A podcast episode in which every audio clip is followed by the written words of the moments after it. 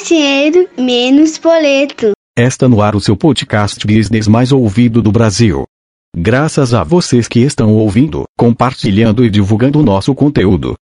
E aí, pessoal, não se assustem, porque esse é o Felipe, nossa inteligência artificial, novo integrante do programa e está encarregado de reforçar todos os recados para vocês. Seja muito bem-vindo, Felipe. Obrigado, Geraldo. É uma honra fazer parte do programa. É isso aí, Felipe. Você vai ser muito feliz aqui conosco. Agora já vou começar falando sobre o tema de hoje. Muitas pessoas já estão especulando sobre o que fazer na ceia de Natal e Ano Novo de 2020. Por conta do coronavírus, esse ano a ceia das famílias, dos amigos, enfim, das pessoas serão diferentes. Então precisamos continuar em casa, se protegendo do coronavírus. Mas não fica triste, dá para fazer uma ceia e a festa de Ano Novo em casa e melhor, gastando pouco. Nada de exagerar no orçamento para depois não ficar perturbado no início do próximo ano. Antes de chamar a convidada de hoje, que vai nos ajudar com dicas práticas e valiosas, Felipe, tem um recado aí pra galera? Dá uma moral para nós e segue o podcast no Spotify e Deezer. Não esquece de compartilhar esse programa no Insta, WhatsApp, Facebook por onde você preferir. Eu tenho certeza que vai ajudar de alguma forma muitas pessoas. Segue daí, Geraldo.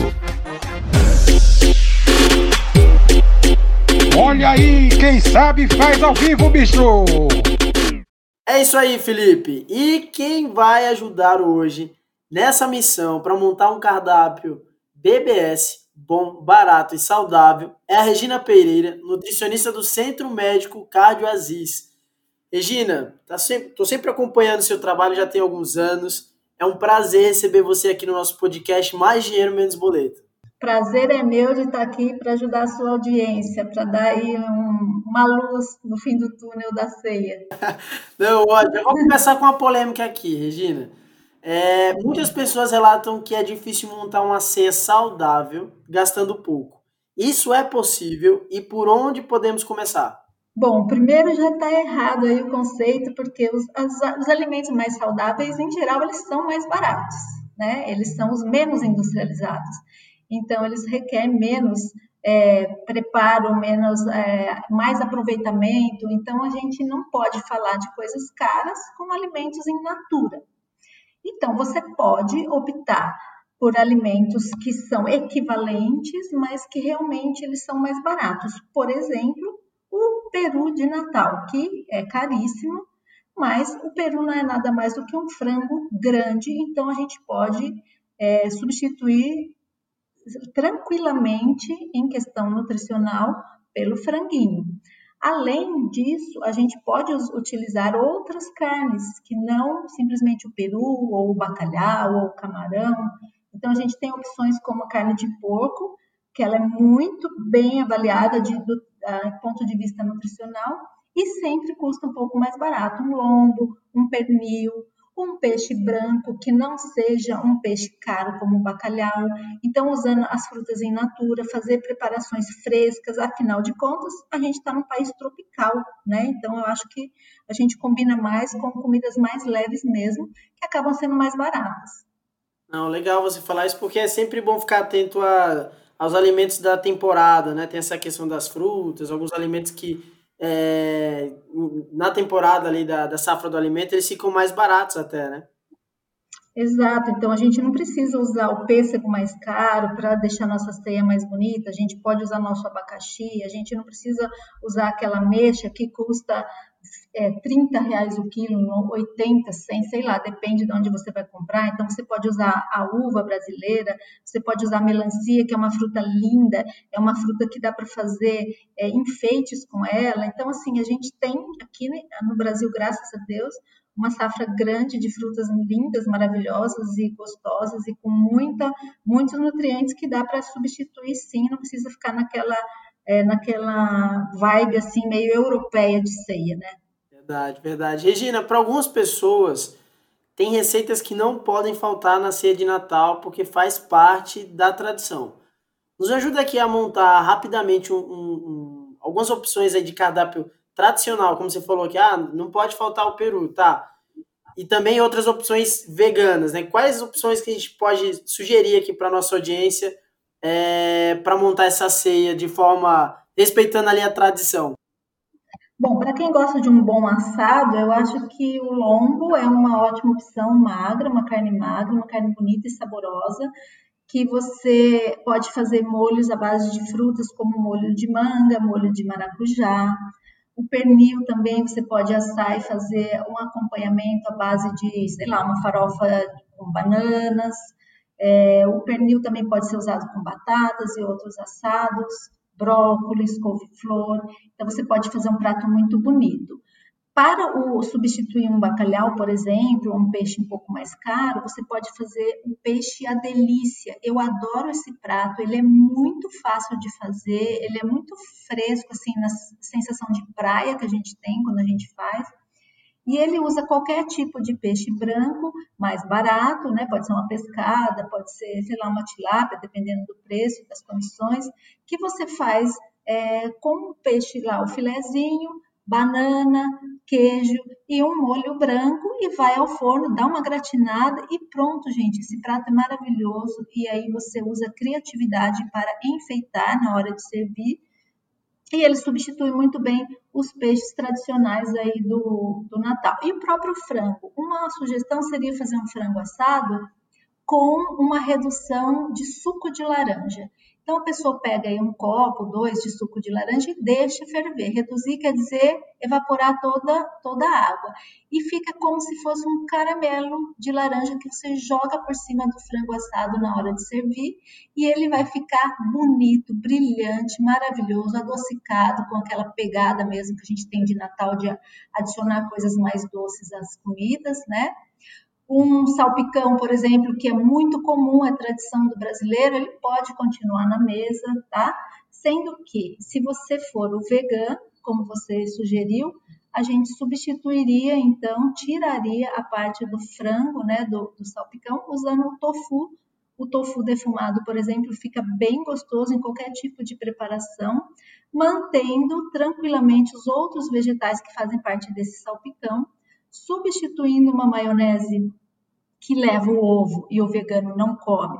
Eu poderia sugerir então uma maionese à base de leite de coco, né? Batendo esse leite de coco com alguns temperos e fazendo as vezes da maionese nesse salpicão. Então fica sensacional, fica bem gostoso. Para o vegano também, a gente pode é, sugerir aquela tradicional bolinho de grão de bico com falafel, que ele fica muito também bonitinho, muito gostoso. Ele pode ter ali um temperinho meio apimentado, é, sempre bem enfeitado, com bastante hortelã, por exemplo. A gente pode fazer a carne vegetal. Essa carne vegetal, gente, é a coisa mais barata que tem. Ela se chama seitan. Então a gente fala assim mesmo, seitan. Ela é feita à base de farinha, e ela usa exatamente o glúten da farinha para substituir a proteína animal. E existe, assim, se a pessoa procurar, tem na internet maneiras de como preparar essa carne que você prepara a partir da farinha.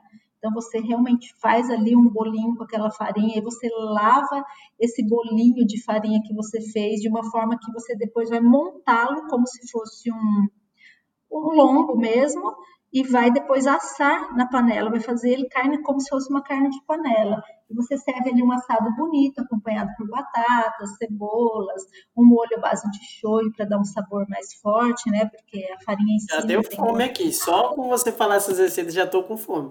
É.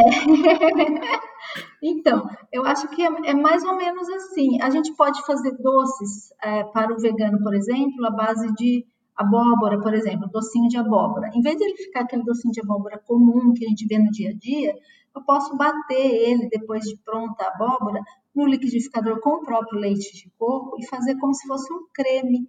E esse creme eu posso jogar o coquinho ralado queimado por cima, eu posso usar outros tipos de calda, eu posso usar um, uma noz, uma macadâmia para colocar em cima e fica bem legal, bem diferenciado um doce que seria comum.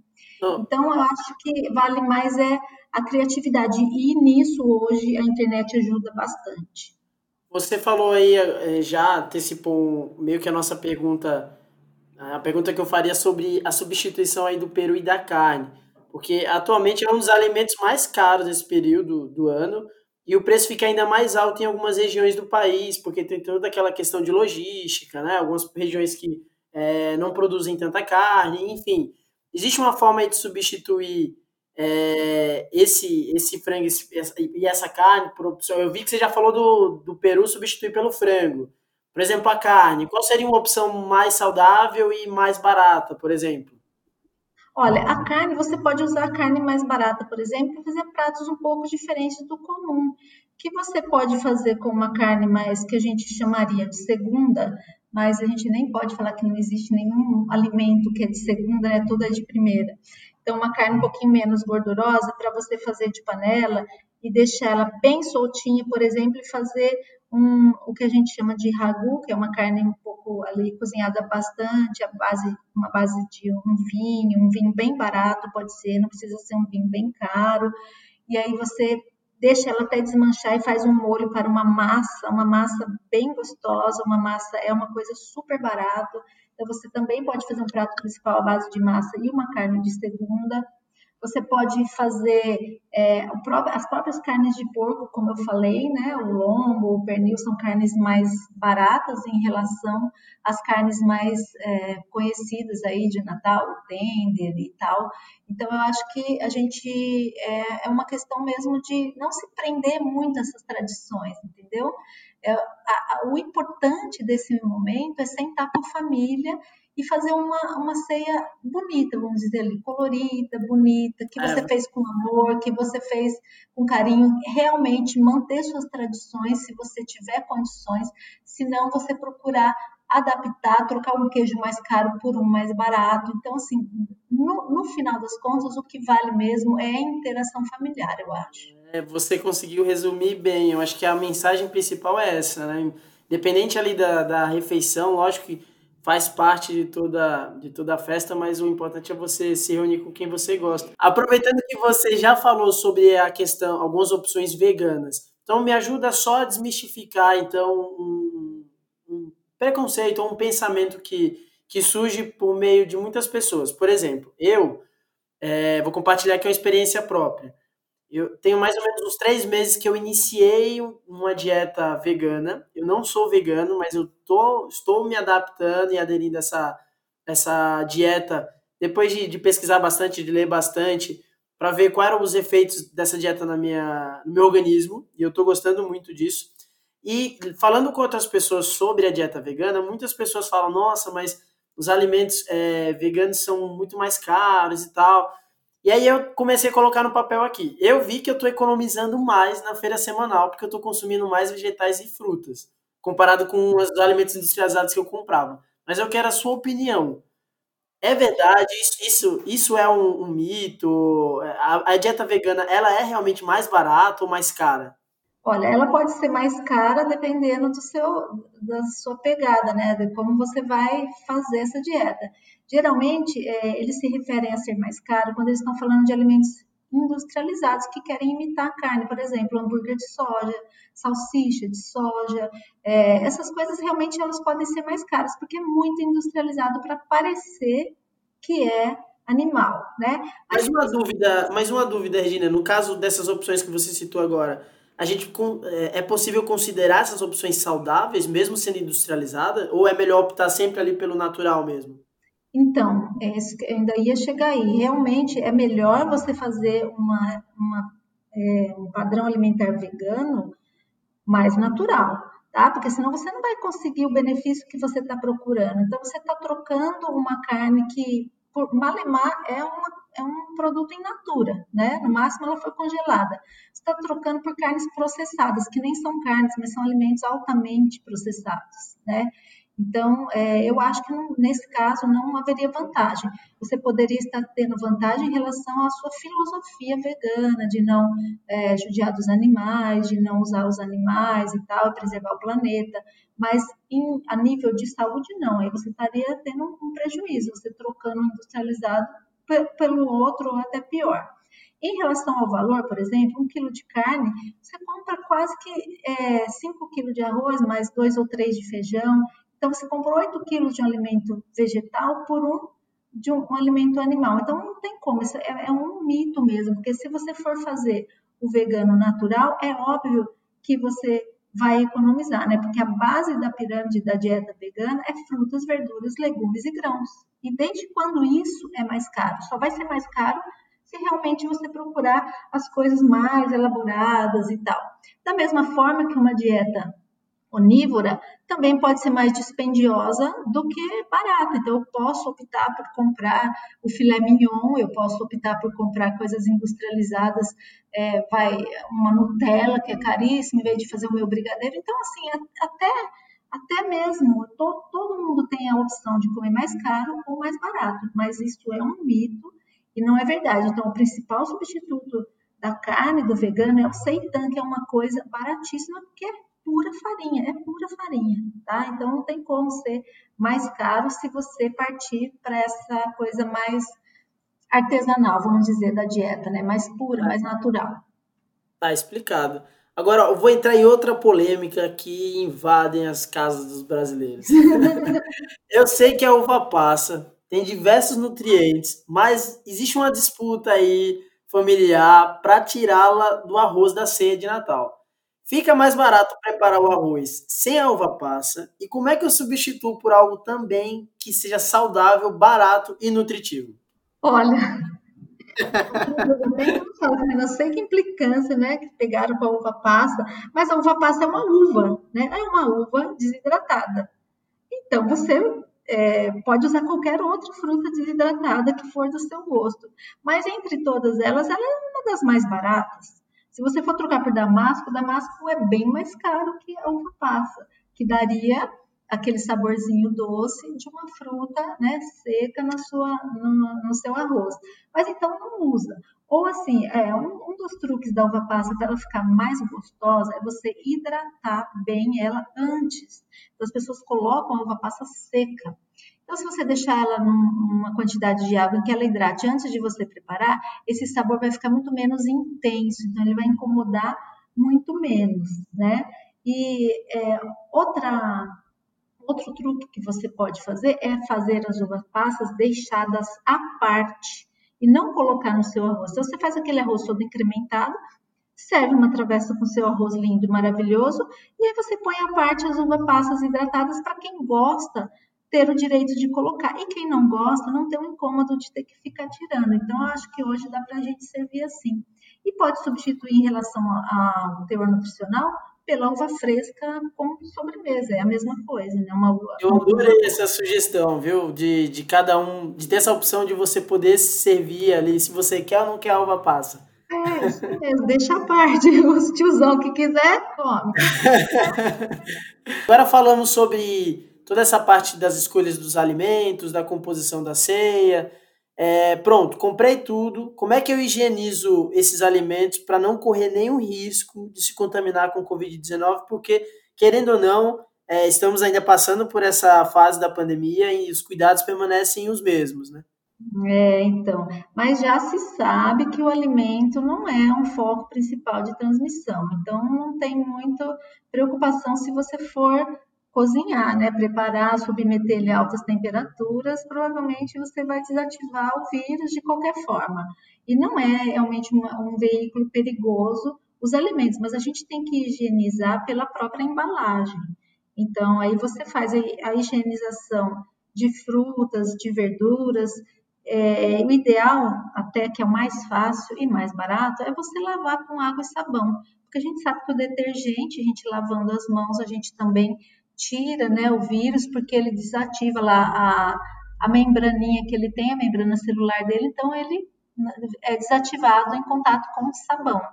Então, água e sabão é bem simples para você lavar todas as suas verduras, todos os seus legumes e casca de ovos. E as outras embalagens, então você pode higienizar com álcool a 70 graus ou com esses lisoforme. Hoje em dia no mercado tem bastante coisa para higienizar mas pode ser também uma quantidade de cândida, por exemplo.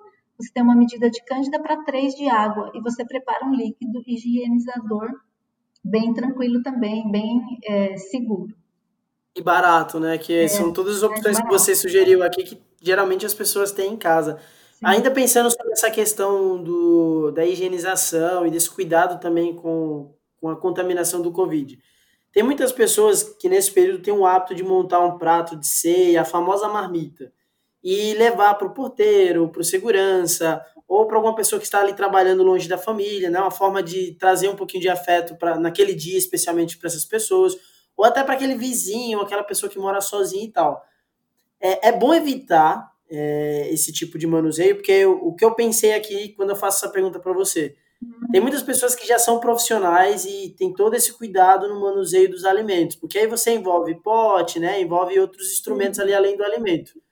É bom evitar ou tem como preparar essa marmita de forma segura? Qual é a dica nesse caso, Regina? Ó, nesse caso, você primeiro tem que saber se o porteiro ou a pessoa que você quer agradar não vai se incomodar, não vai ficar com medo, né, de, de receber alguma coisa de você. Mas se está tranquilo, você pode lançar mão de é, recipientes descartáveis antes. Então, você antes disso já vai na lojinha, já compra algumas coisas e deixa em casa ali guardado no dia.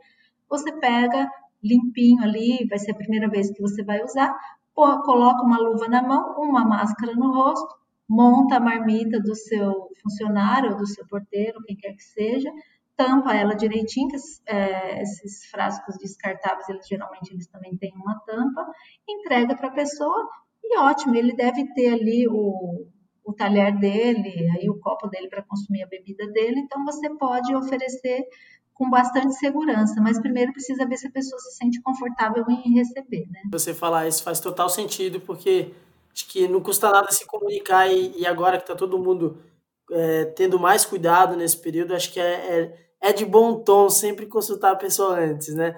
E, no caso das pessoas que preparam marmitas para doar para pessoas em situação de rua, Regina, quais alimentos podem render uma refeição nutritiva e com custo baixo?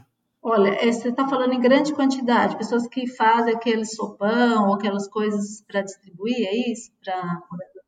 Isso, exatamente, Olha, exatamente. Filho, eu vou te falar que a combinação de feijão ou de qualquer tipo de grão, com qualquer tipo de cereal, ela é sensacional. Então, arroz com feijão é um casamento perfeito. Ele dá, assim, quantidades, o tipo, né, qualidade de aminoácidos suficiente para substituir o consumo de carne, inclusive.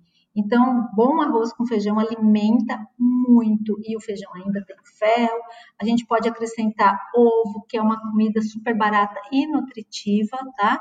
Agora, se você falar em, em relação a ser uma ceia de Natal, então a gente pode incrementar, né? Então, em vez de usar o feijão, eu posso usar outro tipo de grão, uma ervilha, uma lentilha, então um arroz com lentilha bem bonito, é, bastante acompanhado aí que em vez de fazer um belo ovo frito, eu faço uma fritada ali no forno, faço alguma coisa e, e é, são as mesmas opções apresentadas com outras combinações de uma forma até mais bonita, mais colorida, mandar uma frutinha assim para ele, se tiver uma banana, por exemplo, pode fazer um doce rápido de banana no fogão, só a banana e o açúcar, você em vez de oferecer para ele um simples fruta para ele descascar e comer, você pode levar uma, um doce, né? Então faz toda a diferença para o carinho que você vai ter com o morador de rua.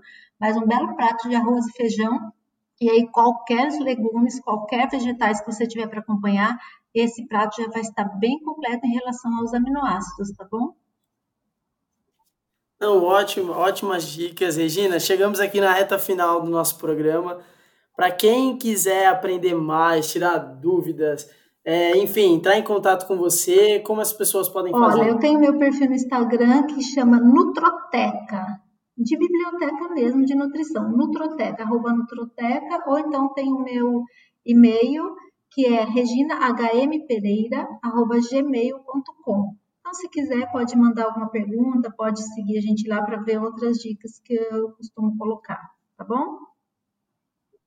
Poxa, Regina, muito obrigado por nos atender. Fiquei muito feliz aqui com a entrevista. Você trouxe várias dicas ótimas, práticas e, e muito dentro da realidade das pessoas. Acredito não só minha, mas de muitas pessoas que estão ouvindo o programa. E agradeço muito a sua participação. Espero te entrevistar outras vezes. Obrigado, aqui. Geraldo. Obrigado, pessoal. Eu que espero ter é, falado o que vocês gostariam de ouvir mesmo, que é o dia a dia, né? Não tem segredo. Bom, é isso. Gratidão à equipe técnica que faz esse programa acontecer. E se você tem alguma dica, sugestão ou dúvida sobre este e outros temas ligados a finanças pessoais e investimentos, mande a sua pergunta pelo meu Instagram, arroba Rabiscos, e não esquece de me seguir lá também. Muito obrigado e até a próxima!